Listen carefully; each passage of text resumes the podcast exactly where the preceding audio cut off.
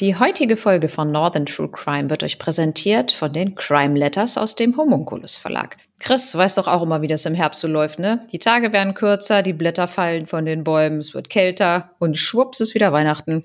Ach, Nicole, das stimmt. Und das geht immer viel, viel, viel zu schnell. Und dann ist man wieder im Geschenkestress oder hat noch nicht mal an den Adventskalender gedacht. Ja, und genau an dieser Stelle haben wir auch dieses Jahr wieder einen guten Tipp für unsere Hörerinnen und Hörer. Den Krimi-Adventskalender 2022 von den Crime Letters. Personalisiert euren Crime Letters Adventskalender nach eigenen Wünschen. Ihr seid mittendrin. Ihr seid in der Hauptrolle, könnt die Detektei selbst benennen und sogar den Namen weiterer Spielfiguren vergeben. Ein Riesenspaß, nicht nur für euch selbst, sondern auch prima als Geschenk geeignet.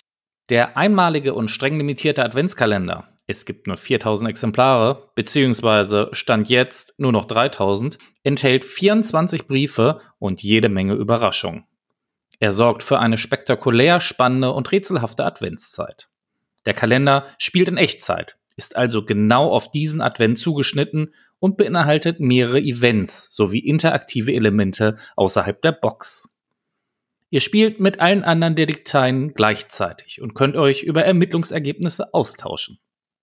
Der Kalender ist für eine bis vier Personen ab 14 Jahren geeignet und benötigt ungefähr 15 bis 20 Minuten Zeit pro Tag.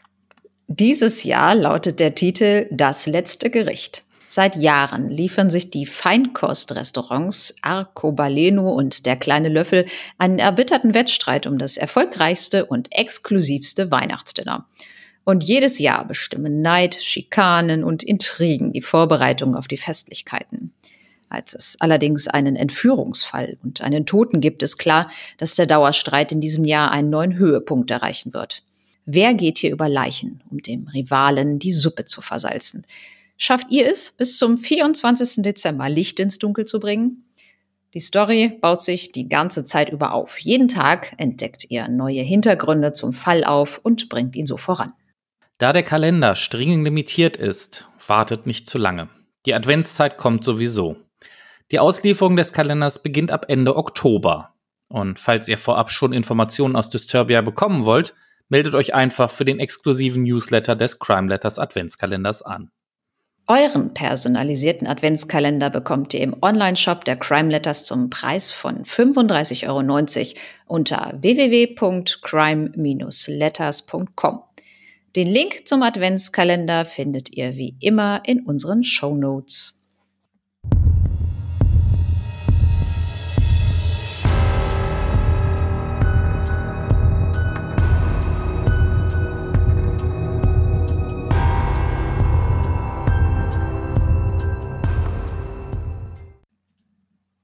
Hallo und herzlich willkommen zur 78. Folge von Northern True Crime.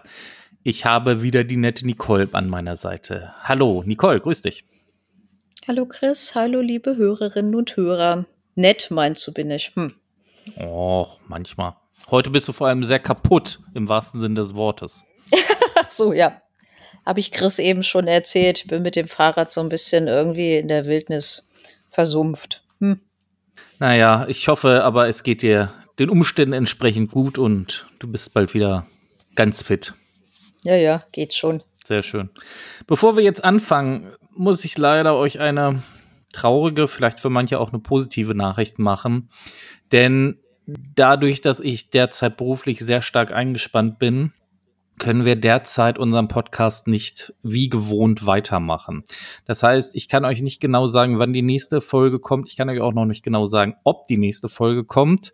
Wir müssen mal schauen, wie wir das irgendwie hinkriegen. Allerdings schaffen wir es derzeit nicht neben unserem Beruf, Privatleben und was alles noch dazu gehört, auch noch den Podcast jetzt dann weiter am Leben zu halten, weiter am Leben zu erhalten, weil ja, der Tag hat für uns leider auch nur 24 Stunden.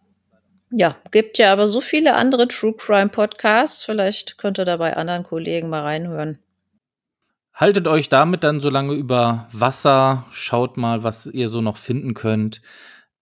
Bestimmt gibt es irgendwann mal wieder eine neue Folge Northern True Crime. Vielleicht gibt es aber auch irgendwie mal nur so einen Laber-Podcast mit Nicole und mir, wo wir halt nicht Stunden, wochenlange Recherchefirmen betreiben müssen, wo man sich einfach mal abends zusammensitzt, ein bisschen quatscht. Vielleicht gefällt euch sowas ja auch. Dann folgt uns auf jeden Fall weiterhin auf Instagram und da halten wir euch natürlich auf dem Laufenden.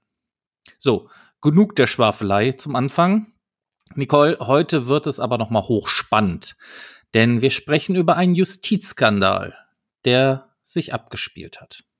Ja, das klingt ja wirklich ganz spannend. Für unseren heutigen Fall gehen wir nämlich nach Hamburg und es ist ein sonniger Tag im April 1990. Bei Tee und Keksen hat es sich die türkische Familie Demir vor dem Hochhaus in Hamburg-Stalzhoop gemütlich gemacht. Stalzhoop befindet sich im Nordosten Hamburgs und ist hauptsächlich von Plattenbauten geprägt. Es handelt sich um einen der ärmeren Stadtteile Hamburgs mit einer Ausländerquote von 26,4 Prozent. 22,3 Prozent der Einwohner in diesem Stadtteil beziehen Arbeitslosengeld II. Plötzlich taucht bei der Familie ein breit gebauter Ganae aus der Nachbarschaft auf. Bereits seit einigen Wochen gibt es zwischen ihm und der Familie Streit und verbale Auseinandersetzungen. Dieses Mal ist es aber anders, denn der Mann steht mit einem Baseballschläger vor der Familie. Hasserfüllt schlägt er auf die Mutter ein. Sie versucht noch schützend einen Arm vor den Kopf zu halten. Die Ärzte diagnostizieren später einen doppelten Trümmerbruch im Arm. Auf ein weiteres Familienmitglied schlägt der Mann ebenfalls ein und verursacht bei diesem einen mehrfachen Armbruch. Als er auf einen weiteren Mann einschlagen will, zerbricht sein Baseballschläger. Der Mann ergreift die Flucht und lässt die Verletzten zurück. Der Verdächtige wird gefasst und wegen gefährlicher Körperverletzung und Raubes angeklagt. Neben der Körperverletzung hatte der Beschuldigte auch noch an einem anderen Tag einen VW Golf geraubt. Der Skandal, von dem wir heute sprechen, beginnt aber bei der Zeit, die es zu dem rechtskräftigen Urteil brauchte. Wir befinden uns nun im Jahr 1993, also drei Jahre nach der Tat. Der Angeklagte wird zu einer Freiheitsstrafe von drei Jahren und sechs Monaten wegen gefährlicher Körperverletzung und Raubes verurteilt. Gegen das Urteil legt der Angeklagte Revision ein. Der Bundesgerichtshof verwirft die Revision gegen das Urteil und dieses wird dann rechtskräftig. Und zwar noch einmal weitere drei Jahre später im Jahr 1996. Es dauert also insgesamt sechs Jahre, bis der Täter rechtskräftig zu drei Jahren und sechs Monaten verurteilt wird. Zur Tatzeit war der Verurteilte 21 Jahre alt und lebte, wie bereits erwähnt, im ärmlichen Stadtteil Stalzhoop. 1996 ist er 27 Jahre und auf dem Weg, ein Star zu werden. Wir reden heute über Nana Kwame Abrokwa, vielen aus den 90er Jahren besser bekannt als Rapper Nana. Kurz nach der Rechtskraft des Urteils gelang ihm mit den Songs wie Lonely und Too Much Heaven der Durchbruch und er stürmte die Hitparaden. Seine Single Lonely alleine bekam Platin-Auszeichnung und wurde über zwei Millionen Mal verkauft. In einem Interview aus der Zeit erklärt Nana, ich bin ganz oben, ich habe es geschafft. Nana wuchs in wohlhabenden Verhältnissen in der ghanaischen Hafenstadt Accra auf. Als er zwölf war, trennen sich seine Eltern. Die Mutter ist dann mit ihren vier Kindern nach Hamburg-Steilshoop übergesiedelt. Das Geld blieb aber in Ghana. Wegen seiner Hautfarbe wurde er häufig beschimpft und verprügelt. Nana lernte Karate und Boxen und schlug zurück. Nach Realschule und Fachabitur startete er eine Karriere als DJ. Aber nun gibt es noch diese Haftstrafe von drei Jahren und fünf Monaten. Im Paragraph 2 der Strafvollstreckungsordnung heißt es, Absatz 1, im Interesse einer wirksamen Strafrechtspflege ist die richterliche Entscheidung mit Nachdruck und Beschleunigung zu vollstrecken. Absatz 2. Durch Gnadengesuche sowie durch andere Gesuche und Eingaben darf die Vollstreckung grundsätzlich nicht verzögert werden. Doch genau das passiert in unserem Fall. Nanas Rechtsanwalt stellt nämlich einen Gnadenantrag. Ja, Nicole, wollen wir vielleicht mal versuchen, so ein bisschen zum Thema Gnadenantrag was zu erzählen? Ja, ich finde es jetzt nicht so spannend, aber unsere Hörerinnen und Hörer wissen vielleicht auch gar nichts da über dieses Thema. Und damit man diesen Fall vielleicht noch mal so ein bisschen besser verstehen kann, ist das mal gar nicht so schlecht, dass man da noch mal so ein bisschen Hintergrundwissen hat. Am besten fangen wir mal an, was überhaupt das Ziel so eines Gnadenantrags ist. Und zwar soll halt versucht werden, durch eine Begnadigung eine rechtskräftig verhängte Strafe teilweise oder vollständig aufgehoben oder umgewandelt zu werden. Also in unserem Fall ist es halt so, dass gerne versucht werden möchte, dass diese Freiheitsstrafe nicht vollstreckt werden soll, sondern halt in eine Bewährungsstrafe umgewandelt werden soll. Das passiert häufiger mal, wenn zum Beispiel irgendwie etwas ausgesetzt werden soll oder vielleicht mal ein Urteil nicht vollstreckt werden soll. Das passiert häufig. Aber gibt's das, macht das überhaupt Sinn?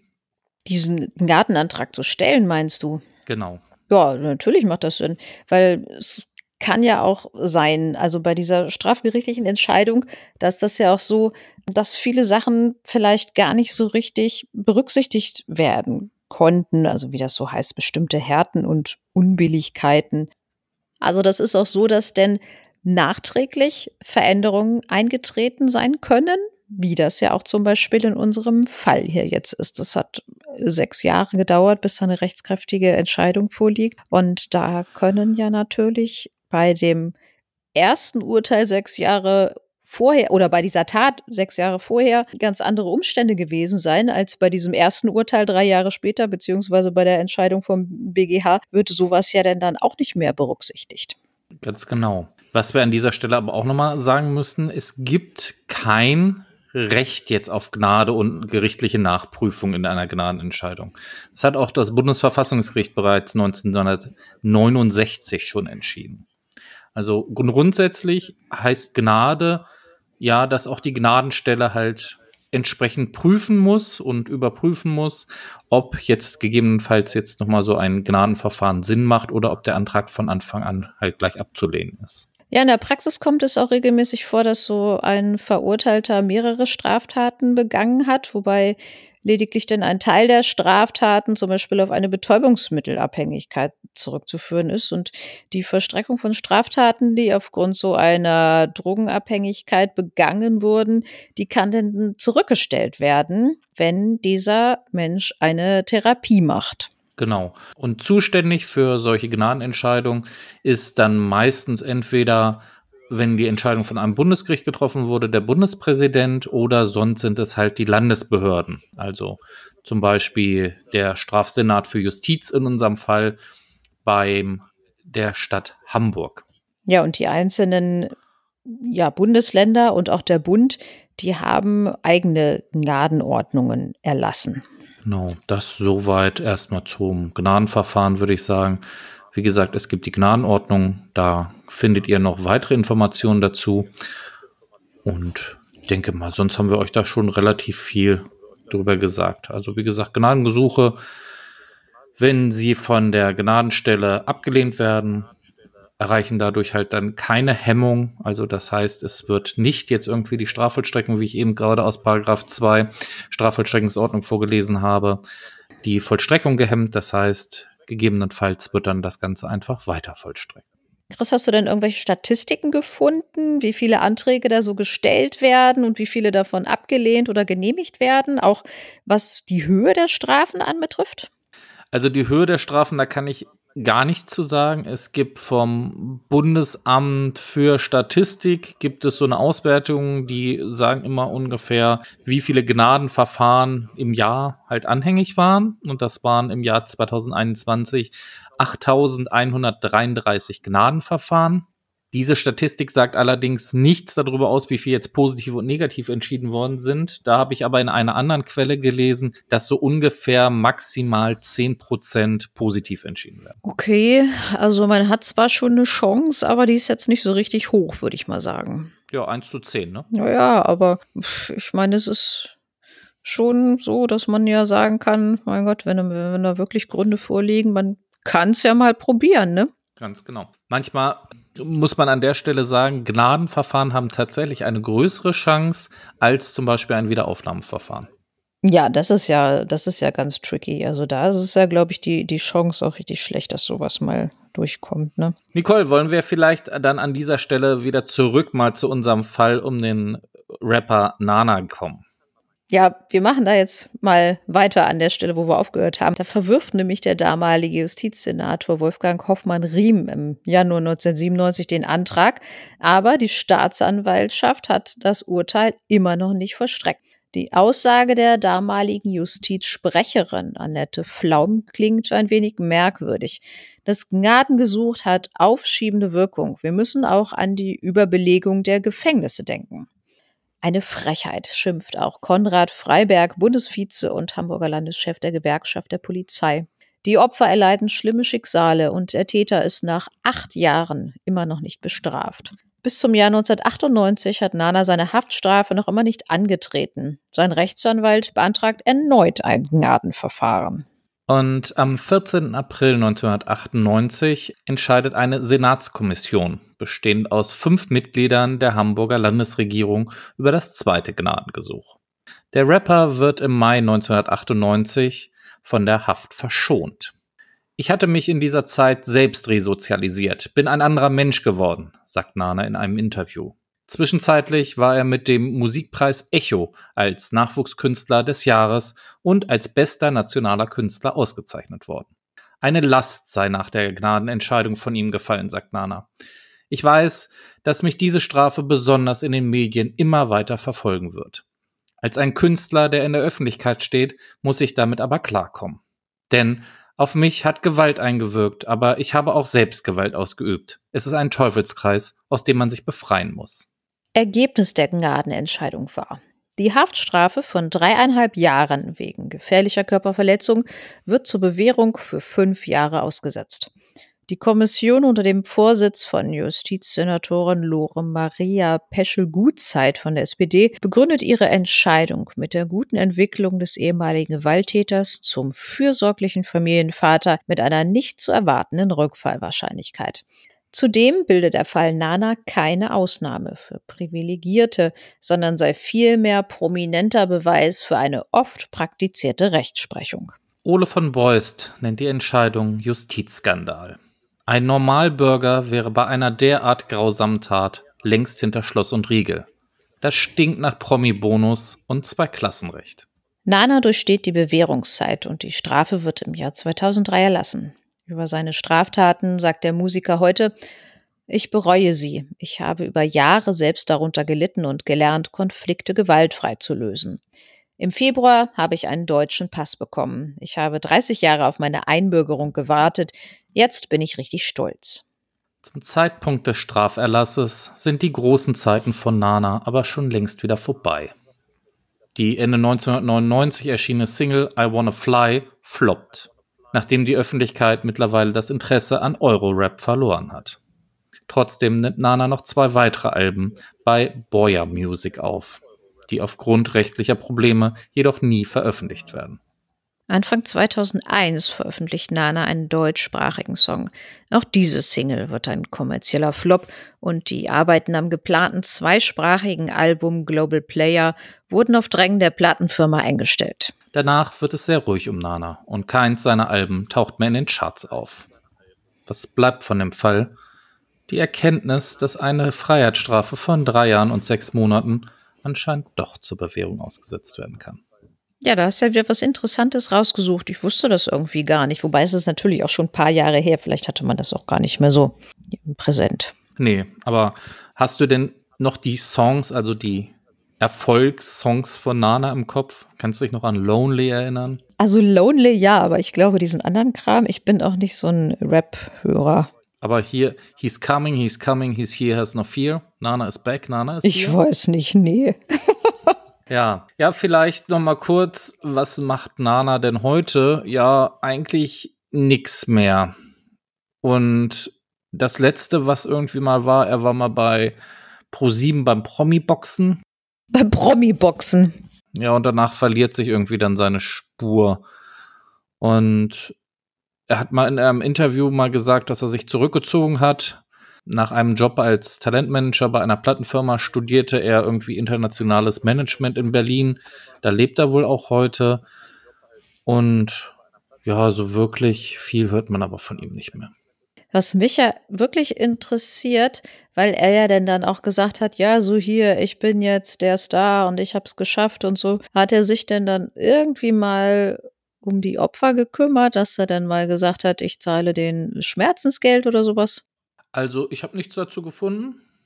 Ich glaube, wenn, dann hätte er es wahrscheinlich auch medial erfolgreich vermarktet, aber hat irgendwann mal gesagt, dass er seine Ta Straftaten halt bereut und dass er unter, dass er seit Jahren sehr darunter gelitten hat und jetzt halt gelernt hat, Konflikte gewaltfrei zu lösen. Aber mehr sagt er auch zu diesem ganzen Vorfall aus dem Jahr 1990 nicht mehr in der Öffentlichkeit.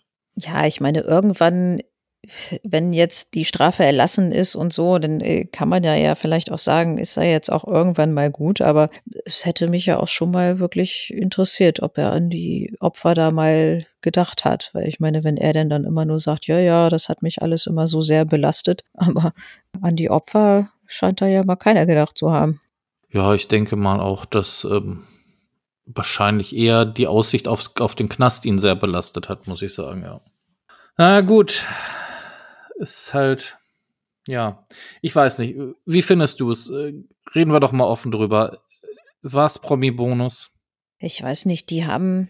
Es ist ja nun wirklich ein langes Verfahren gewesen, von der Tat bis zur Rechtskraft. Ich weiß nicht, war das in den 90ern so? Also heutzutage kommt mir schon vor, als wenn das alles so ein bisschen zügiger geht.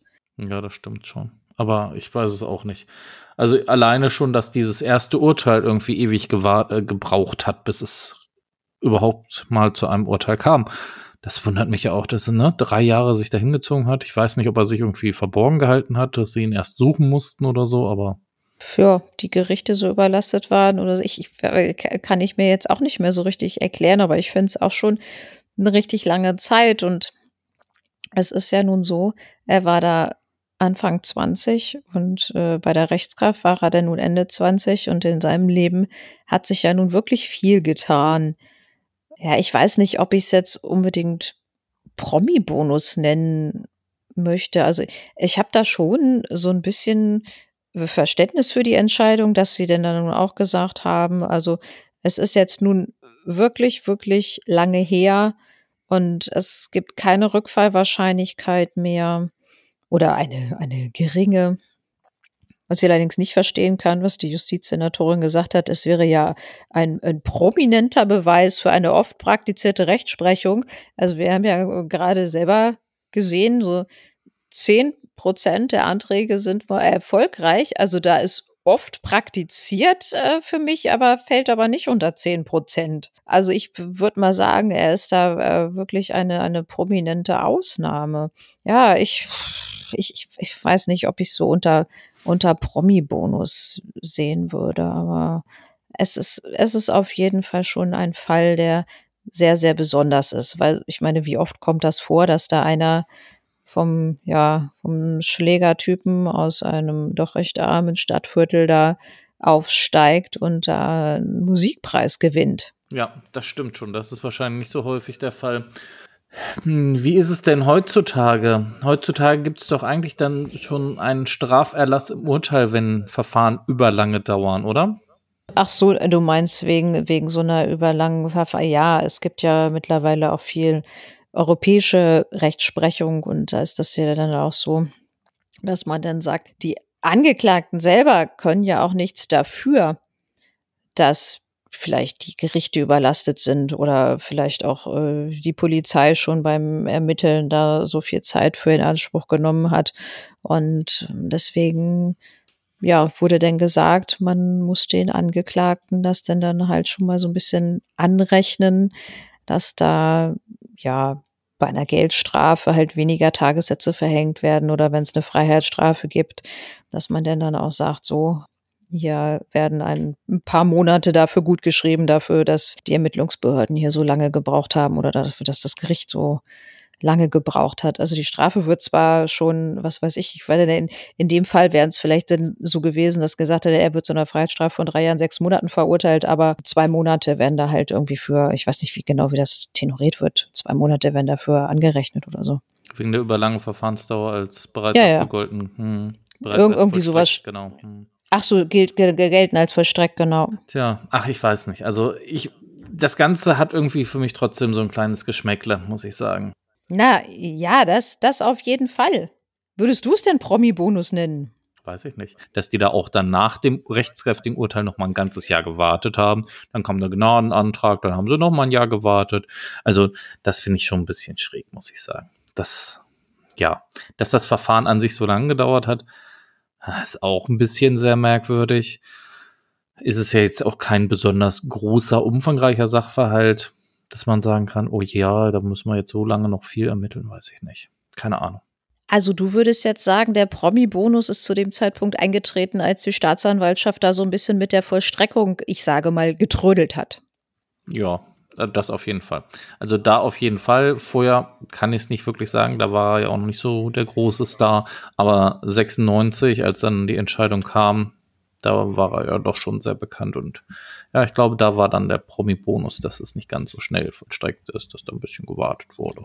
Also, dass die Staatsanwaltschaft denn dann halt auch wusste, oh, das ist jemand, der ist hier bekannt. Und bevor wir den jetzt in den Knast stecken und hinterher mega Ärger kriegen, warten wir doch erstmal die Gartenentscheidung ab oder warten wir generell erstmal ab. Und was die eine, ich weiß gar nicht, wer das jetzt war, hat auch gesagt, oh, also wir müssen ja auch an die Überbelegung der Gefängnisse denken. Ja, das ist auch, ne? Geil. Wegen einer Person, natürlich. Vor allem bei drei Jahren und sechs Monate. Mhm. Nun gut. Ja. Was sollen wir dazu noch sagen? Da fällt einem nichts mehr viel zu ein, muss ich sagen. Aber gut. Von dem Urteil spricht heute keiner mehr und von Nana auch nicht mehr. nee, das, das ist ja schon fast ein antiker Fall, den du da wieder ausgegraben hast. also, ja, komm, also, wir sind noch nicht wieder in 1913 gelandet. nee. Aber wir können wirklich zusammenfassen, also die Strafvollstreckungsordnung ist da wohl nicht so ganz eingehalten worden, dass die das also nicht so mit Nachdruck und Beschleunigung verstreckt haben. Ja, das stimmt. Nicole, ich habe heute noch was für unseren Experten der Woche, aber eigentlich dieses Mal eher eine Win-Expertin, also alles richtig gemacht, beziehungsweise es sind sogar drei. Also, also du meinst jetzt Experten im wirklichen Sinne von Experten? Ja, äh, genau alles richtig gemacht, nämlich. Okay, ja, dann erzähl mal.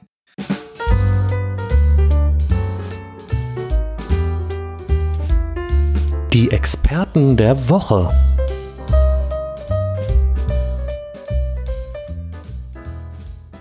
Wir reden von drei Damen. Und diese drei Damen wohnen in Rio de Janeiro. Also man geht davon aus, dass sie aus Rio de Janeiro kommen. Und diese drei Damen haben in Rio de Janeiro eine Bank überfallen. Also es war etwas Besonderes an dieser Tat. Vielleicht lasse ich dich mal ein bisschen rätseln. Was meinst du war das Besondere an dieser Tat? Dieser Banküberfall, kann ich jetzt vielleicht mal sagen, war auch erfolgreich. Äh, Nee, keine Ahnung. Ist das denn jetzt schon länger her oder, oder ist das, ist das äh, was, was schon älter ist? Ja, ist schon ein bisschen länger her. Also ich glaube, es war vor der Jahrtausendwende, so in den 90ern war das. Okay, vielleicht waren das irgendwie drei sehr alte Damen, die sich irgendwie so richtig was Originelles haben einfallen lassen? Hm, originell einfallen lassen, ja. Alte Damen eher das Gegenteil. Es waren relativ junge Frauen. Okay, dann sind die wahrscheinlich mit irgendwelchen spektakulären Sachen in die Bank gelangt. Das ist schon mal sehr gut. Die spektakulären Sachen waren nämlich, diese drei Damen sind nackt in die Bank gegangen. Ah. Sie sind nackt in die Bank gegangen und haben die Bank überfallen. In der Bank befanden sich nur männliche Mitarbeiter zu dem Zeitpunkt.